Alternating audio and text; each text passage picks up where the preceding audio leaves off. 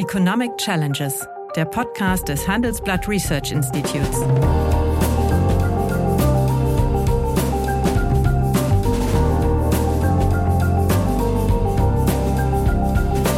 Bert Rürup, der Chefökonom des Handelsblatts, diskutiert mit Michael Hüter, dem Direktor des Instituts der deutschen Wirtschaft, wöchentlich aktuelle wirtschaftliche Herausforderungen für Deutschland wie für die Weltwirtschaft. Wir haben hier keine monetären Benefits. Wir haben hier keine höheren, besseren Wachstumsbedingungen, die wir vererben. Das haben wir nicht. Wir haben bessere Klimabedingungen, die wir haben. Ähm, mit den Verfahrensmustern, die wir in Deutschland haben, würde ich dir sagen, klappt das sowieso nicht. Aber auf der anderen Seite will ich genau diese Wirkung jetzt äh, nicht mehr haben. Also da sehe ich einen, einen konzeptionellen einen Widerspruch zwischen. Dann werden dort Wertschöpfungen, damit auch Arbeitsplätze vernichtet. Ja, guten Tag, meine Damen und Herren. Hallo, lieber Michael. Guten Tag und hallo, Bert. Aus gegebenen Anlass möchte ich heute mit dir darüber reden, über den Aufschlag vom Vizekanzler und amtierenden Wirtschaftsminister Robert Habeck. Am Dienstag ähm, hat er ja in seine Eröffnungskonferenz in der Bundespressekonferenz ja, hat er einen Aufschlag als oberster Umweltschützer getätigt. Da würde ich gerne mit dir darüber reden. Und äh, folgt man Habeck, äh, dann soll bis Ende dieses Jahrzehnts, das heißt innerhalb der nächsten acht Jahre, erstens die Ökostromproduktion um 150 Prozent steigen. Die jährliche CO2-Sparrate soll sich verdreifachen und die Energieeffizienz soll sich sogar verzehnfachen. Also ich glaube, anspruchsvoller geht es nicht. Aber wenn Habecks Plan aufgeht und äh, alle seine Ankündigungen und Absichtserklärungen ja umgesetzt wären, meine Frage, wäre Deutschland am Ende dieses Jahrzehnts nicht ein ganz anderes Land? Wie siehst du das? Ja, ich glaube, das ist auch ein Teil der Botschaft, die Robert Habeck äh, senden wollte. Ich meine, man muss sich immer klar machen, es ist das erste Mal, dass der Bundeswirtschaftsminister auch für das Klimathema, für den Klimaschutz zuständig ist. Wir hatten ja schon mal Wirtschaft und Energie als Er wollte es ja werden. Er wollte genau, es ja er wollte es werden. Und äh, es ist auch nach meinem Dafürhalten der richtige Ansatz, denn Klimaschutz ist etwas oder überhaupt Klimaneutralität, das sich nur im Rahmen einer klugen Wirtschaftspolitik überhaupt ermöglichen kann und darstellen kann. Also insofern muss man erstmal sagen, von daher ein ganz, ganz wichtiger Punkt. Aber natürlich ist das eine, eine grundlegende Veränderung, wenn wir uns klar machen, dass in den letzten zwei Jahrhunderten Industrialisierung und Modernisierung beruht haben auf, den, auf einer ganz intensiven Nutzung fossiler Energieträger. Ich meine, es war vorher auch so, aber in einer anderen Art und Weise. Äh, und dass wir aus dieser fossilen Energieproduktion aussteigen wollen in relativ kurzer Zeit, nämlich bis 2045 in Deutschland, 2050 in Europa, 2060 die Chinesen. Das heißt, dass wir 80 Prozent der bisherigen Energieproduktion umstellen müssen. Dass mhm. das ein anderes Land ist, bei dem Zeitpfad, du hast es angesprochen, ist, glaube ich, offenkundig. Was ich bemerkenswert finde, vielleicht noch zum Einstieg, dass er wirklich die Chance genutzt hat, mal eine Bestandsaufnahme zu machen. Das ist ja auch politisch klug. Ja, da kann man noch sagen, was haben die, was haben die hinterlassen? Wo stehe, wo fange ich jetzt an? Und dann sich auch nicht schön zu rechnen, sondern deutlich zu sagen, wie die einzelnen Emissionsträger und Verursacher äh, im Augenblick zu bewerten sind, welche Lücken wir gemessen an den Zielen haben. Die äh, Regierung hat ja insgesamt, das finde ich auch klug gesagt, wir wollen das eigentlich sektorübergreifend, auch mehrjährig betrachten, aber natürlich muss man diesen Blick tun und das ist schon mal relativ transparent und mutig für den Anfang. Naja, aber Fakt ist doch, ähm, dass mit diesem Prozess, der dort skizziert worden ist, massive Realeinkommensverluste für die Haushalte verbunden sind und natürlich auch ein äh, Rückgang der preislichen Wettbewerbsfähigkeit der deutschen Wirtschaft.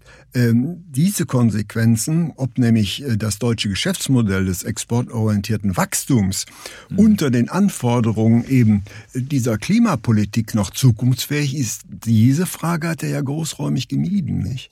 Ja gut, das wird immer in Überschriften abgehandelt, wie übrigens von allen politischen Parteien. Die Klimaneutralität des Industrielandes Deutschland heißt es dann immer und wir transformieren. Ja, aber dass da ein Konflikt besteht, der wird ja nicht nie ausgesprochen. Äh, genau, das wird zumindest als konfliktfrei äh, thematisiert und äh, ist die, die Hypothese, die dahinter steht. Aber äh, klar, ich meine, wir haben, du hast die zwei Anpassungsbereiche genannt. Das sind einmal die privaten Haushalte und wir sehen ja jetzt schon das Geschrei, was wir immer sehen, wenn die Energiepreise hochgehen, wenn es an den Tanksäulen sichtbar wird. Im Grunde ist es aber genau das, was wir ja brauchen. Denn äh, diese Preissignale werden ja passieren. Also wenn man jetzt schon schreit, ähm, dann muss man sich fragen, wie reagiert man darauf? Wie gibt man den Haushalten, den privaten Haushalten das zurück? Ob man das über ein äh, Heizkostenpauschale oder was auch immer macht. Ähm, aber dieser Druck wird zunehmen, weil der Preisdruck zunehmen muss. Diese fossilen Energieträger müssen teurer werden, weil wir sie nicht mehr verwenden wollen. Ja, sonst kriegt man ja auch keine Verhaltensänderung, nicht? So, exakt. Also insofern, das ist ja das, was das ökonomische Prinzip aussieht. Insofern finde ich das immer äh, sehr wohlfall, wenn dann alle möglichen, oh, jetzt müssen wir aber hier bei den Preisen kompensieren. Nein, man muss insgesamt schauen, ob wir nicht äh, Steuerentlastungen generell äh, möglich machen für die breiten Schichten. Äh, wir haben hohe Progressionsgrade dort, das, um damit Kaufkraft zu generieren. Aber wenn ich jede einzelne Preisentwicklung kompensiere, dann kann ich, äh, kann ich auch gleich sozusagen davon abgehen, dass Preise steuern sollen. Naja, aber damit bist, bist, du natürlich jetzt genau auf dem Pfad, den, mhm. den Söder vorgeschlagen hat. Er hat ja sofort darauf reagiert äh, und er hat gesagt, ja, also wir müssen die Einkommenssituation äh, berücksichtigen. Es muss eine Energiepreisbremse geben. Mhm. Äh, man müssen die Stromsteuern senken, die Pendlerpauschale erhöhen und, und, und.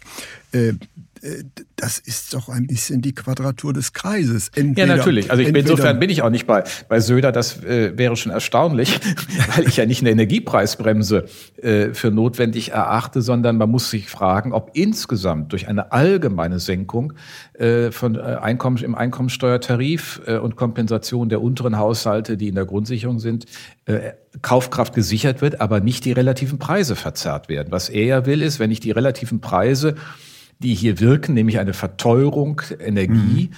Ähm, wenn ich das sozusagen kompensiere, dann habe ich halt diese Steuerung nicht. Das ist ja das, was mhm. für uns Ökonomen die zentrale Anreizwirkung ist.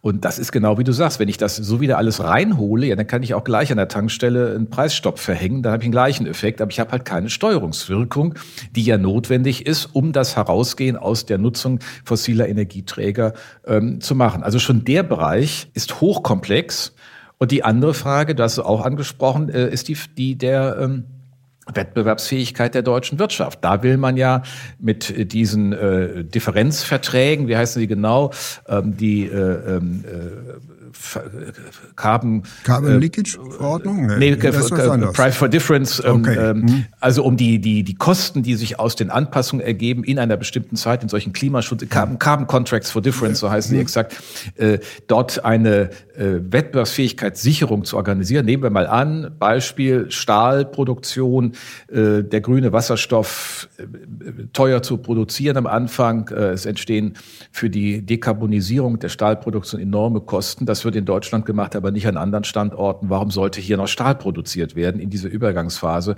Um das zu sichern, will man diese spezifischen Sektorverträge abschließen, um diese Differenzlasten im Grunde abzufedern. Das kann man wahrscheinlich noch sehr viel zielgenauer machen. Ähm, denn es setzt ja darauf und hat auch nicht diese kontraproduktiven Wirkungen wie bei den privaten Haushalten, dass ich nicht bei den Preisen ansetze, sondern ich kompensiere Kosteneffekte, die sonst die Wettbewerbsfähigkeit belasten. Aber auch das muss man sehr genau im Blick halten. Und man muss immer fragen, wie geht das mit allen europäischen ja, Beihilferegeln am Ende des Tages überein? Ist ja ein bisschen eine, Außen, äh, eine Augenwischerei. Auf der einen Seite setze ich auf den Steuermechanismus von Preisen. Aber auf der anderen mhm. Seite will ich genau diese Wirkung jetzt äh, nicht mehr haben. Also da sehe ich einen, einen konzeptionellen Widerspruch zwischen. Ja, aber du kommst ja aus der Nummer nicht raus, wenn ja. ähm, die globale, wenn das nicht global behandelt ja, wird. Ja. Also ich meine, äh, das ist ja genau der Punkt. Wenn wir keinen Klimaclub haben oder Europa auch zu klein ist als Klimaclub, wenn wir keinen gemeinsamen CO2-Preis zumindest mit Kanada und den USA oder Australien entwickeln, dann haben wir enorme äh, Verlagerungsanreize, dann äh, Stahl, Zement, sonstige Dinge woanders hinzubringen. Und wir sehen ja gerade in der gegenwärtigen Versorgungskrise an ver verschiedenen Stellen, wie wichtig es ist, auch solche Grundstoffe Rohstoffproduktion immer im Land zu haben, weil die ja auch technisch weiterentwickelt mhm. werden. Es gibt ja nicht nur den Stahl, sondern es gibt Stahlqualitäten, es gibt Differenzierungen im Edelstahl und so weiter. Und wenn ich zum Beispiel, was ja auch in dem Thema in dem Papier enthalten ist, alles leichter bauen will, dann brauche ich ganz viel Materialforschung. Materialforschung muss aber immer auch genutzt und umgesetzt werden. Es hilft ja nichts, wenn wir die Materialforschung betreiben, aber es niemanden interessiert, weil keine Stahl- oder Zement- mhm. oder Papierfabrikation in Deutschland mehr stattfindet.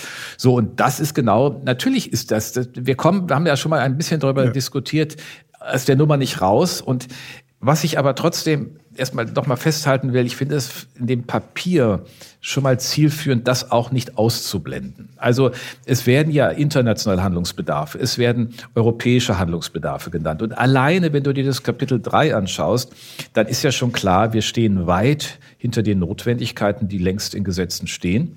Und ähm, mit den Verfahrensmustern, die wir in Deutschland haben, mit den Regeln, mit den Prozeduren, würde ich dir sagen, klappt das sowieso nicht. Also ja. wenn da nicht mutig jetzt schnell äh, gesamte Verwaltungsverfahren geändert werden, Genehmigungsverfahren mhm. geändert werden. Ich meine, er hat ja einen Punkt drin bei den, bei den Windrädern, also wenn du großes, äh, große Gartenfläche hast, nehme ich mal an, mhm. und dann kannst du ja privat da, könntest du theoretisch eins hinstellen, egal ob der Nachbar das will oder nicht, das würde er sogar noch fördern. Ja, aber ähm, das, die äh, Abstandsregeln das, will er das, aufgreifen. Aber das kann er ja gar nicht. Das ist ja Ländersache, hat ja Söder sofort so. reagiert. Wir haben genau. den Faktor 10, das heißt also, ja. äh, die zehnfache äh, Höhe eines Windrades äh, darf nicht unterschritten werden. Das heißt ja. also, der Abstand eines Windrades zu einem Wohnhaus äh, muss mindestens die zehnfache Höhe dieses Gerätes ja. sein. Ja, und äh, damit kriege ich. So groß die, ist selbst dein Grundstück nicht, Na, Bert, das ne? ist wohl wahr, ja. Da, ich, da kann man ein kleines hinsetzen, ja, ja was man ja. sonst im Sandkasten hat, so ein Windrädchen. Also aber, insofern. die, ja, äh, ja, aber du zeigst, ich meine, das ist ja genau das, wir, die Konflikte werden ja auch nicht aufgelöst. Nein, nein. Also er, und, und dem Punkt löst er sie einmal auf, weil er sagt, der Landschaftsschutz, also implizit sagt er das in dem Papier, der muss dann quasi zurückstehen.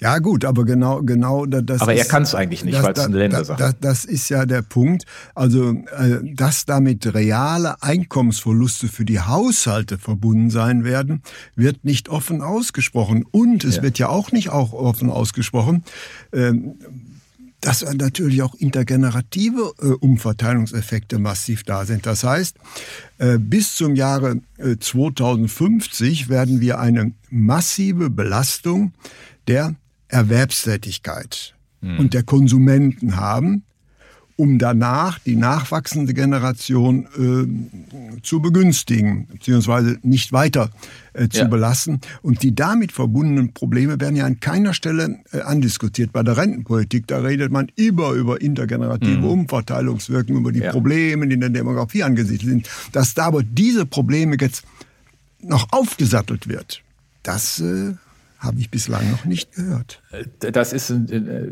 ein super wichtiger Punkt und, und genau, der, der taucht eigentlich nicht auf. auf. Der taucht schon deshalb nicht auf, weil ja auch die Finanzierungsfrage natürlich jetzt nicht beim Bundeswirtschaftsminister geklärt wird, sondern für all die Fragen kann man ja mal sagen, das sind dicken Daumen, was weiß ich, 50 Milliarden pro Jahr, die wir da mindestens 10 Jahre lang oder 15 Jahre lang oder auch bis 2050 aufbringen müssen zusätzlich. Die zu finanzieren, äh, weigert sich ja der Bundesfinanzminister ähm, über äh, eine Anpassung der Schuldenbremse zu organisieren. Das heißt also, alles muss die gegenwärtige Generation ja. leisten. Jetzt kann man sagen, na gut, äh, die hat es auch bisher verpennt. So würden sich wahrscheinlich einige Youngster von Fridays for Future dahinstellen ja. und sagen, ist eh alles eure Schuld, ihr alten Säcke, könnt das jetzt auch nochmal direkt aus euren Vermögen bezahlen. Was interessiert das die künftige Generation? Aber es funktioniert natürlich so nicht, denn es ist eine Leistung, deren Erträge, du hast es richtig angeschrieben, natürlich die künftige die Generation ja ganz vererbt. anders in Anspruch. Ja vererbt. So. Und, und warum das meine Frage? Von intergenerativer Gleichbehandlung, was wir gegenwärtig genau. erleben. Ja? Genau, die Frage ist doch, warum soll das nicht äh, durch äh, Staatsanleihen finanziert werden, die Rückzahlung der künftigen Generation in die Hand gegeben wird. Denn ich meine, wir äh, ansonsten wird immer aufgeschrien, ja, ein Kredit und dann ist die künftige Generation belastet. Ja, aber hier passiert etwas, wir entlasten die und wir belasten die heutigen Generationen. Ja, und damit haben wir natürlich dann sofort den massiven Konflikt zur Schuldenbremse, nicht? Dann haben wir ihn. Und ich meine, das wird, also wurde, wurde bislang auch noch nicht äh, thematisiert. Also diese Fragen, die wir heute diskutieren, das sind ja, ja, ja also ich sind, meine, die liegen auf dem Tisch, aber es sind in der Diskussion weiße Flecken. Ja, sie werden auch auch verdrängt, weil dann kommt sehr schnell äh, die, der der Eigenwert der Schuldenbremse und äh, die hat aber keinen Eigenwert. Sondern sie muss ja eingeordnet werden in ein ökonomisches, gesellschaftliches und politisches Bedingungsfeld und muss zielerfüllend sein oder ist es nicht. Und wenn wir solche Investitionsbedarfe haben, dann soll mir mal einer erzählen, warum die von der gegenwärtigen äh, Generation durch Steuerzahlungen finanziert werden soll, wenn sie davon kaum etwas hat. Und äh, das ist etwas, was man doch in guten Gründen gut organisiert über einen ja, Verschuldungspfad beschreiben richtig, kann. Aber, aber man muss die Argumentation schon ein bisschen verschieben. Wir sagen ja auch, also Investitionen kann man äh, Kredit finanzieren, mhm. da die auch die monetären Benefits in Höhe eines ja. äh, zukünftig höheren Wachstums auch in den Genuss äh, mhm. äh, ver vererbt wird an die jungen Generationen. Aber genau diesen Effekt haben wir hier nicht. Wir haben hier keine monetären Benefits. Wir haben hier keine höheren, besseren Wachstumsbedingungen, die wir vererben. Das haben wir nicht. Wir haben bessere Klimabedingungen, die wir haben. Ja. Aber die schlagen sich nicht in den Kategorien unserer volkswirtschaftlichen Gesamtrechnung nieder die aber hinter dieser Argumentation steht ja so ein bisschen die Golden Rule. Das heißt, ich tätige heute Investitionen, äh, in deren Effekte, ökonomischen Effekte, zukünftige Generationen kommen. Die zukünftigen Generationen kommen bei diesen, sagen wir mal, Klima, in Anführungsstrichen, Investitionen, äh, ja, in den Genuss einer Verbesserung des Klimas, aber eben nicht in den Genuss eines höheren Wachstumspotenzials. Und das ist eine völlig neue Diskussion. Ich glaube nicht, dass wir hier einfach die Kategorien äh, der goldenen Regel anwenden können, um eben äh, diese ja, Klimainvestitionen zu begründen. Robert, da sind wir im, im Dissens. Okay. Und zwar, denn äh, guck mal, was passiert denn, wenn wir die Dekarbonisierung erreicht haben? Jetzt stellen wir uns mal das Jahr 2050 vor. Alles hat funktioniert, wie es das Klimaschutzgesetz der Bundesregierung will. Der europäische Dekarbonisierungspfad hat auch funktioniert. Europa und Deutschland äh, vorangegangen ist klimaneutral. Wir haben andere, nämlich günstige Strompreise, weil wir auch keine Abhängigkeiten mhm. mehr haben. Wir haben ein wettbewerbsfähiges äh, Wirtschaftsmodell, das sich auch unabhängig gemacht hat von der Dekarbonisierung. Hätten wir das ist nicht, so? Das also, ich, ich, ich mal jetzt mal das Bild. Ich mal jetzt mal das Zielbild der Politik, ja, denn nur das kann ja, ja, ja Moment, nur ja. das kann ja legitimieren, wie ich dann auch systematisch finanziere. Mhm. Ich kann ja nicht vom Scheitern ausgehen, nein, nein. sondern ich muss ja davon ausgehen, dass es funktioniert. Und dieses, wenn es denn funktioniert, haben wir dann ein höheres Wachstum, als wenn wir das nicht täten, denn wir würden ansonsten unter Klimaschäden leiden, unter ganz anderen äh, Wetterereignissen leiden. Wir würden ähm, äh, sozusagen ganze Bereiche Deutschlands äh, von einem von einer Hitze Seite eher belastet sehen. Also ich finde gerade diese Investitionen, da würde ich schon all den Akteuren zustimmen, sagen, sind Investitionen letztlich in die künftigen Möglichkeiten zu ja. handeln. Täten wir es nicht, hätten wir weniger. Also insofern finde ich, hier kann man sehr gut die Golden Rule in Anwendung bringen. Aber eins stimmt natürlich auch. Ähm, die, die Aussage im Punkt 7 der Kernaussagen des äh, Habeckschen äh, Bilanzpapiers, gute Klimapolitik modisiert das Land und sichert den Industriestandort Deutschland, das ist halt falsch. kein Selbstläufer. Ja, ist auch so, ist es erstens kein Selbstläufer, also Modernisierung ein Land, ja. Ja. Industriestandort in der gegebenen Form natürlich nicht. Das ist eine andere Industrie. Natürlich nicht, das ist, das ist völlig richtig. In einen Punkt können wir mal stehen lassen, da teile ich deine Ansicht nicht ganz, aber lassen uns mal so stehen. Aber wir müssen natürlich auch akzeptieren, dass dieser ganze Wandelprozess ja äh, nicht, sagen wir mal, ohne Preiseffekt hergehen muss. Ja. Das heißt, die Preiseffekte sind doch eigentlich äh, das Herzblut einer Marktwirtschaft. So. Und ich mhm. kriege den Klimawandel umso eher hin, je mehr ich diese Preiseffekte wirken lasse. Und das bedeutet, genau. das Inflationsgespenst muss eine Zeit lang grün werden. Völlig d'accord. Also das, da, da sind wir ganz beieinander. Das wird so sein. Der einzige Unterschied halt zu den von uns schon vielfach zitierten 70er Jahren mit der Stagflation ist, dass die CO2-Preiseffekte oder die Einnahmen aus mhm. den CO2-Preissteigerungen oder deren Einnahmeneffekte in Deutschland verbleiben. Das ist ja, halt der Fakt Unterschied. Ist, ich, Fakt ist doch, ich habe hier einen Konflikt mit dem Inflationsziel, wie es festgeschrieben ist. Ja, ja klar. Ja. Auch das wie völlig, völlig um? klar. Äh, das ist eine Inflationsentwicklung, die sich der Kontrolle der Europäischen Zentralbank entzieht. Mhm. Ähm, es sei denn, die Lohnpolitik, da sind wir wieder bei dem Spiel, kommt hier in eine Verschärfungsrolle, in eine Transformationsrolle. Dann haben wir ein Problem auch für die Geldpolitik. Solange das unterbleibt, das werden wir dann zu betrachten haben, äh, ist es nichts, was, äh, was die Notenbank in Unruhe versetzen muss.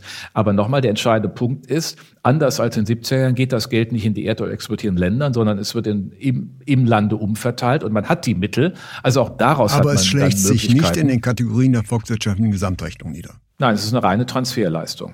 Richtig. Und das, das, ist, das ist genau der Punkt. Das heißt, äh, das Inflationsziel, wie es gegenwärtig im äh, europäischen, beziehungsweise in dem Gründungsdekret der mhm. Europäischen Zentralbank festgeschrieben ist, ist eigentlich obsolet. Und zwar umso obsoleter, je mehr äh, Euro-Staaten den Weg Deutschlands gehen. Das heißt, das 2%-Ziel müsste man dann, wenn man intellektuell redlich ist, streichen. Oder man muss es äh, anpassen, man muss es korrigieren, vielleicht äh, eine äh, sozusagen ohne CO2-Preiseffekt. Das könnte man ja machen. Man hat, redet ja auch über Kerninflationsrate, mhm. müsste vielleicht die Kerninflationsrate anders definieren. Na, aber ja. genau das ist, mhm. ja gut, du weißt, ich bin da auch ja. immer sehr zögerlich, aber wenn es so ist, und ich, das ist ja nun äh, evident, was jetzt passiert, denn die, die, was wir im Augenblick als Preiseffekte bei Energie haben, ist zwar aus der Welt begründet von Putin und anderen und so weiter, aber im Grunde ist es ja nur ein Vorlauf dessen, was ja. wir wollen. Da haben wir eingangs drüber gesprochen. Das heißt, dieser Preiseffekt wird kommen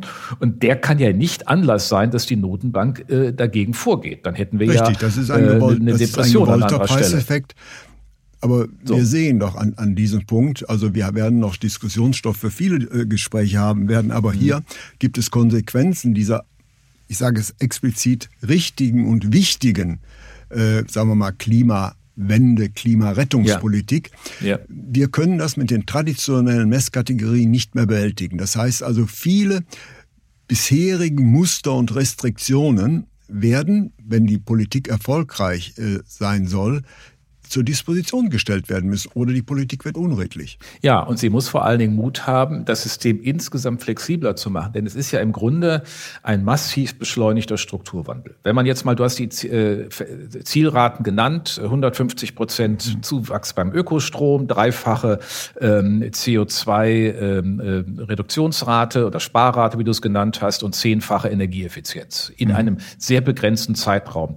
Die, das haben wir in den letzten 30 Jahren nicht hingekriegt, was wir in den nächsten. Ja, das ist alles äh, richtig, aber mit Jahr. Preiseffekten verbunden. Und die genau. müssen wir wirken lassen, sonst erreicht ja. man sie nicht. Das heißt, wir Völlig wollen eine gewünschte grüne Inflation. Ja, und wir wollen vor allen Dingen dann auch, um das mal wieder auf die realwirtschaftliche Seite sind, da, dort äh, eine Anpassung. Und diese Anpassung hat ja auch für sich genommen noch Einkommenseffekt. Es ist ja nicht nur, dass wir hier einige Akteure Preise, höhere Preise zu zahlen haben oder alle an bestimmten mhm. Stellen und die nur teilweise durch höhere Kaufkraft, äh, durch, durch Steuersenkung beispielsweise kompensiert werden kann, was ja teilweise gemacht wird. Die EEG-Umlage soll jetzt in den Bundeshaushalt ja. und sie wird finanziert aus der CO2-Bepreisung. Das ist ja auch schließlich, der hat die eigentlich schon immer hingehört, aber jetzt jetzt kommt sie nur mal weg. Aber es gibt ja noch einen ganz anderen Effekt. Das meinte ich nämlich mit beschleunigtem Strukturwandel. Wenn der Verlust von Wertschöpfung in den Segmenten, die nicht als nachhaltig beschrieben werden, oder auch in der ganzen ESG-Taxonomie mhm. nicht als nachhaltig beschrieben werden. Und wenn das sozusagen noch beschleunigt wird, weil äh, die moralische Grundhaltung der Menschen das noch schneller fordert, als es die Regulatorik eigentlich vorsieht, dann werden dort Wertschöpfungen und damit auch Arbeitsplätze vernichtet. Das heißt, und die Trans der Transfer der Kompetenzen in andere Bereiche, der ist halt relativ schwer manchmal vorstellbar. Und dann werden wir auch politische Eruptionen haben. Das heißt, es gibt ja Realverluste, die nicht nur über Preise gehen, sondern einfach, weil auch Beschäftigungsoptionen äh, verschwinden. Und das kann ja im Grunde jedes Unternehmen schon mal für sich rechnen. Sie müssen ja im Rahmen der ESG-Taxonomie, also Wirtschaft, ähm, äh, Umweltverträglichkeit, Nachhaltigkeit und, und Governance, äh, mal auflisten, was sie denn mhm. in ihrem Portfolio haben. Und dann kommt da irgendwie raus, 70 Prozent ist äh, irgendwie ESG-konform, aber 30 Prozent nicht. Ja, was ist denn mit diesen 30 Prozent? Das heißt ja nichts anderes, als dass die verschwinden werden. Und der Transfer im Strukturwandel, dieser äh, Sektoren oder dieser Tätigkeiten durch andere, die kann ich mir theoretisch vorstellen, aber praktisch habe ich da große Probleme. Ich will mal einen Punkt noch nennen, weil auch mhm. das wieder hier drin steht, Kohleausstieg. Es ist ja richtig, dass wir aus der Kohleverstromung aussteigen, weil ja die, da nun wirklich ein erheblicher CO2-Effekt mhm. drin liegt, wenn wir das nicht über CCS-Technologien äh, versuchen, wieder rauszuziehen. Das könnte man ja auch noch machen.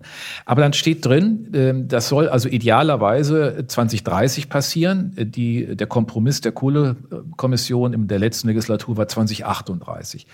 Mir erzählen beispielsweise Bekannte und Kollegen aus Sachsen und insbesondere auch den Ländern, die äh, Kohlegebiete haben, aber gerade in Sachsen, was das dort an Vertrauensverlust ausgelöst hat. Weil man hat den Menschen gesagt, der Anpassungsfahrt geht bis 2038. Jetzt sagt man ihnen, ja, wir hätten ja aber gern schon acht Jahre früher. Das sind völlig andere Dimensionen. Da sind auch individuelle Schicksale betroffen, die wir hier nicht äh, kompensieren können durch einfach eine Steuerzahlung, sondern es gehen ja mhm. Tätigkeitsprofile verloren. Und das ist hier überhaupt noch nicht ja. diskutiert. Also es fehlt in dem Papier, wenn man so will, einmal die ganze Finanzierungsdebatte. Es fehlt die Inflationsdebatte und es fehlt die Beschäftigungsdebatte, die sich damit verbindet. Es wird einfach unterstellt, dass Strukturwandel reibungslos verläuft. Und das tut er nicht. Wir haben ja auch als Ökonomen, das müssen wir ehrlicherweise sagen, so richtig viel zur Theorie des Strukturwandels auch nicht anzubieten. Ne? Aber äh, davon wir eine Vorstellung, was ist normal? beschreiben, aber das ist es aber auch so. Ne, es war dann mal die Frage, Feststellung, ich hab, wo messe ich die überhaupt, ja. wenn ich ein Strukturwandelproblem mhm. habe? Naja, an der dauerhaften Arbeitslosigkeit. Ne? Die konjunkturbedingte Arbeitslosigkeit kann ich messen, mhm. die strukturelle auch und sagen, dann habe ich offenkundig Probleme im Strukturwandel. Es, es gehen schneller Arbeitsplätze in schrumpfenden Branchen verloren, als in wachsenden Branchen neue entstehen dann habe ich erkennbar nachhaltiges Problem im Strukturwandel. Das taucht hier nicht auf. Und das muss natürlich dann auch ein Bundesminister für Klimaschutz und Wirtschaft mhm. leisten, nämlich diese drei Dimensionen am Ende des Tages. Also das ist, glaube ich, wirklich die, die, das Thema, was jetzt erst noch kommt. Ja, und es kommt, und das wird uns wahrscheinlich auch noch Stoff für viele Gespräche geben werden, die Benefits der Klimapolitik, die wir beide für richtig erachten, schlagen sich nicht in Kategorien der volkswirtschaftlichen Gesamtrechnung wieder, nieder, und wenn sie es tun, in Form von Verlusten. Und das wird eine der großen Aufgaben, äh, des äh, Wirtschaftsministers sein, dies äh, der Wahlbevölkerung klarzumachen. Das ist eine ziemliche Aufgabe, aber ich freue mich schon darauf. Wir haben dann zu diskutieren. Eins, deswegen ja. bedanke ich mich mal für den wirklich sehr auch innovativen und engagierten äh, ersten Aufschlag, den wir in diesem Punkt gemacht haben. Vielen herzlichen Dank. Ich danke dir. Das war Economic Challenges, der Podcast des Handelsblatt Research Institutes.